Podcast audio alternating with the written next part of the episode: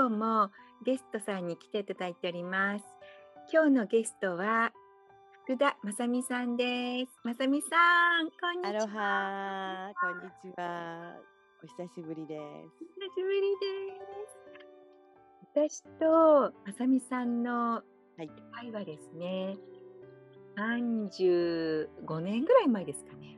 そうですね。もっと前かも こうといっても一度しか会ってないんですよね。そうですよね。一回一緒に会ってこそ旅行に行った？だけですよね。そうだけどでもはい。でもあのまさみさんとの出会いで私の人生が大きく変わりました。それを聞いてびっくりしました。責任を感じちゃうな。いやもう本当にもう感謝しても感謝しきれない。今私がハワイにいるのもうんまさみさんとお会いして英語を勉強したいと思ったからで。いや本当にびっくりですね、あの同じ銀行に勤めてましてねそうですね点は違ったんですけどその銀行からのご褒美旅行で海外旅行に連れて行っていただいた時に、えー、まさみさんとご一緒させていただいて、そうですよね私は山口県の下関だったので、えー九州から行ったえみちゃんとそう2人でですね。はい。道中が道中が一緒だったんですよね。あのお私は、部屋も一緒で。はい、私は北九州支店だったんですけど、うんうん。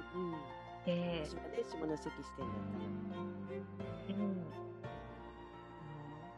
もう本当今でも鮮明に覚えてるのがうんサンタモニカというところで、ランチをした後に、もう、あのまさみさんがあの白人のハンサムなイケメンな方と 楽しそうに英語で喋ってる。それを見て英語ができるとイケメンと話せると思ったのがきっかけだったっていう。あれはでもあのシーフード美味しかったですよね。ねそうですよね。さすがサンタモニカみたいな。え。本当いやに私も初めての海外旅行だったので完全にお残りさんで。ね覚えてるところってやっぱうちですねパーツパーツで。うん、私もそうです。記憶が飛んでるところがいっぱいあるんですけど。二人でちょうど一つぐらいかな。つなぎね合わせて。はい。でも本当にあのまさみさんとのご縁で、あのまあイケメンに限らずですね、うん。ファンの方と英語が喋れる方とお話できると世界が広がるっていうので、うん。その時の衝撃を受けて、うん。今ここにいるって感じなんですよ。いやいやでも素晴らしいです。実行できる人ってそうはいないと思います。そうですか、ありがとうございます。まあ、本当にあの皆様のおかげでうんここまで来れたっていう感じなんですが、そんな素敵なまさみさん、すいません。自己紹介の方をお願いいたします。はい、えー、福田正美と申します。えー、年齢は、えー、今年還暦を迎えます。全然見えません。いえいえいえいえ、それで、そうですね、えみちゃんと出会ったのは本当ね、えー、38、7年前ぐらいですよね。本当に、こんなご縁があるなんてね、思わなかったんですけれども、あの、最近になって、えーパソコンというツールが出てきてね、うん。いろんな人とあの何十年ぶりかの人と再会するってことが多々ありまして、はい。結構も面白がっています。はい。えーとね、そうですね。銀行にいた時代に実を言うと趣味でジャズを歌ってたんですけど、まあこれはほぼ内緒にしてたので皆さんご存知なくて。私も全然知らなかったです。そう。実はあの時もあのフロリダかどっかのディズニーランドに行ったよね。はいみんなで行ったんですよ。えーフロリダは行ってないですよ。サンフランシスコとロサンゼルスだけだったじゃないですか。あじゃあロサンゼルスだ。ロサンゼルスにあるディズニーランドってあるよね。ありますあります。ああ行きました行きました。はいはい。うん。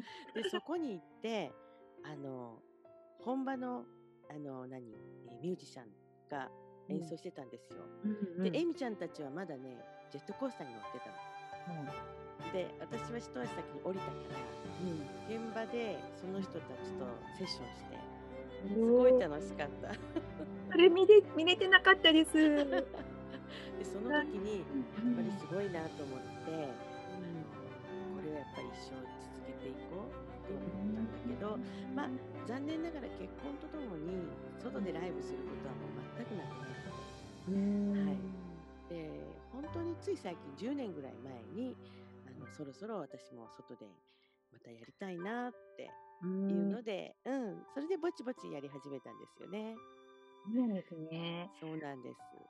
あのジャズに惹かれたうんきっていうのは、えっ、とね、一番初めには小学校の時に、えーうんグレーミラー物語っていう映画を見て、あのーグレーミラーオーケストラの演奏にものすごく惹かれて、そして高校生の時に、あのうん違う学校なんですけどね、うん吹奏楽部があった学校があって、うちの学校は女子校にはなかったんです。で、そこの文化祭に行った時に、あのジャズの演奏と歌を歌ってる自分と同じ年のような男の子うんを見て、えいいなと思ったのがきっかけです。だけどどうしていいかがわからなくて、うんその頃は。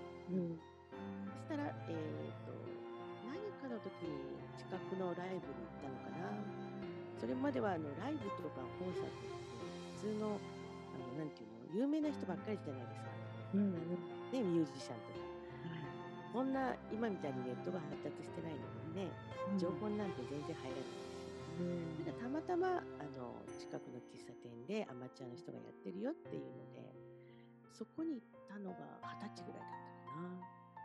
うんでそれでえ私たちでもできるんだっていうじゃあぜひって言ったらちょうどボーカルを募集してて、うん。そこがね一番初めのスタートで二十歳から、えー外で人の前で歌い始めたっていう感じです。ねえそのまさみさんのちょっとこうというか、うん。うん、あのそ本当にこう独特な歌声？が本当に素敵だなって思います。これはね、もう年とともにね、音程が下がっていくんですよ、声が。低くなっていく。あうん、で、うん。うんうん。高い声が出ないわけじゃないんですけど、あの、こういう歌い方が私はこう自分の中でやってみたいなと思ってた。あの、自然に呼吸するような感じで、うんまあ、あの、皆さんの眠りを誘うような、うん、そうですね。すごいなんかこう癒されるっていうか、はい。聞いてて心地よくなってきいて、やいやいやいや、それはもう褒めすぎです。本当にあの自然体で、うんうん、はい。素晴らしいなって思ってます。で、まあ、そんな感じですね。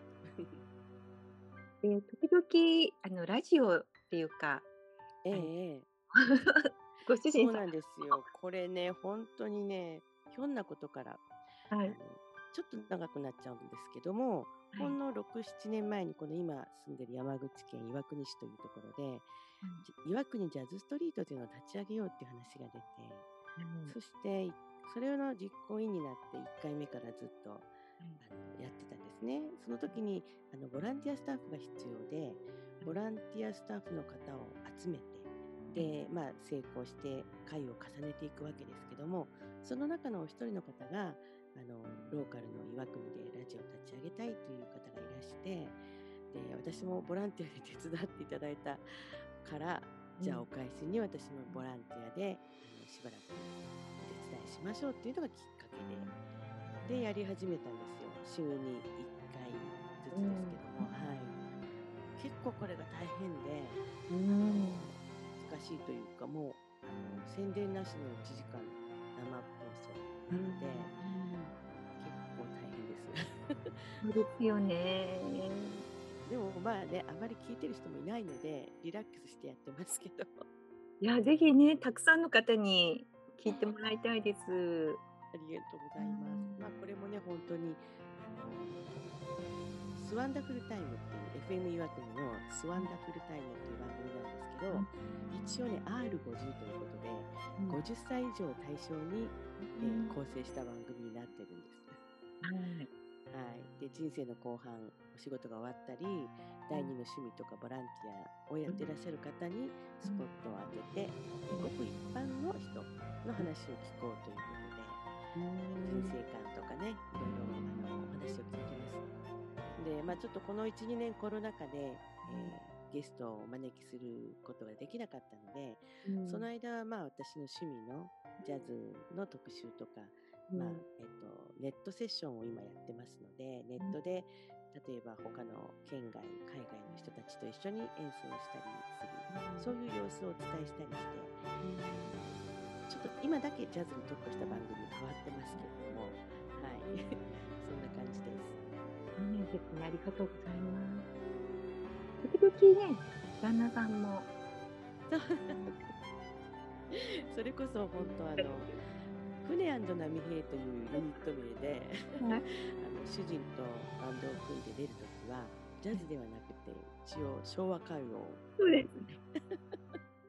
ねあの、うん学園祭の催しとか、えーなんか病院のね、えー癒しのコンサートまあ、うん時々なんですけどね、うん。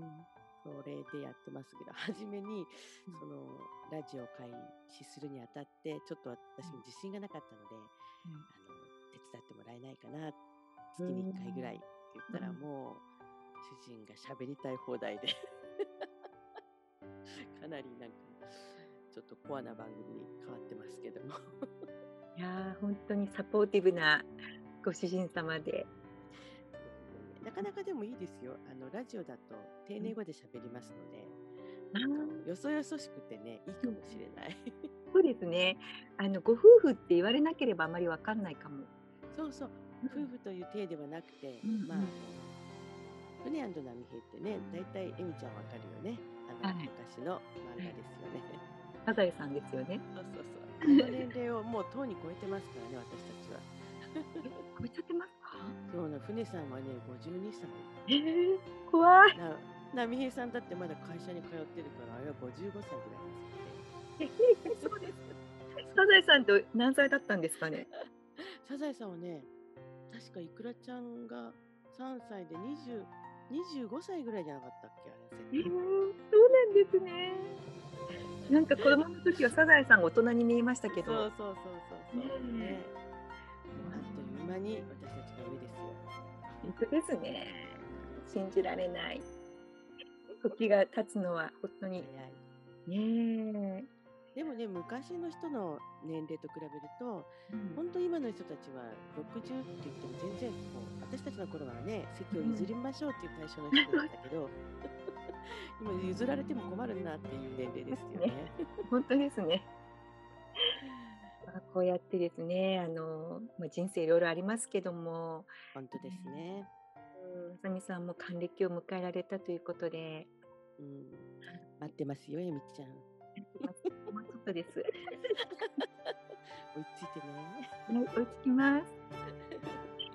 それでは、あの、まさみさんにはですね、三部構成で、あの、出てきた、出ていただきたいと思っておりますので、ございます。はい、ここで、あの、一部を終わらせていただければと思います。はい、わかりました。はい、では、はい、まさみさん、一旦、アフイホー。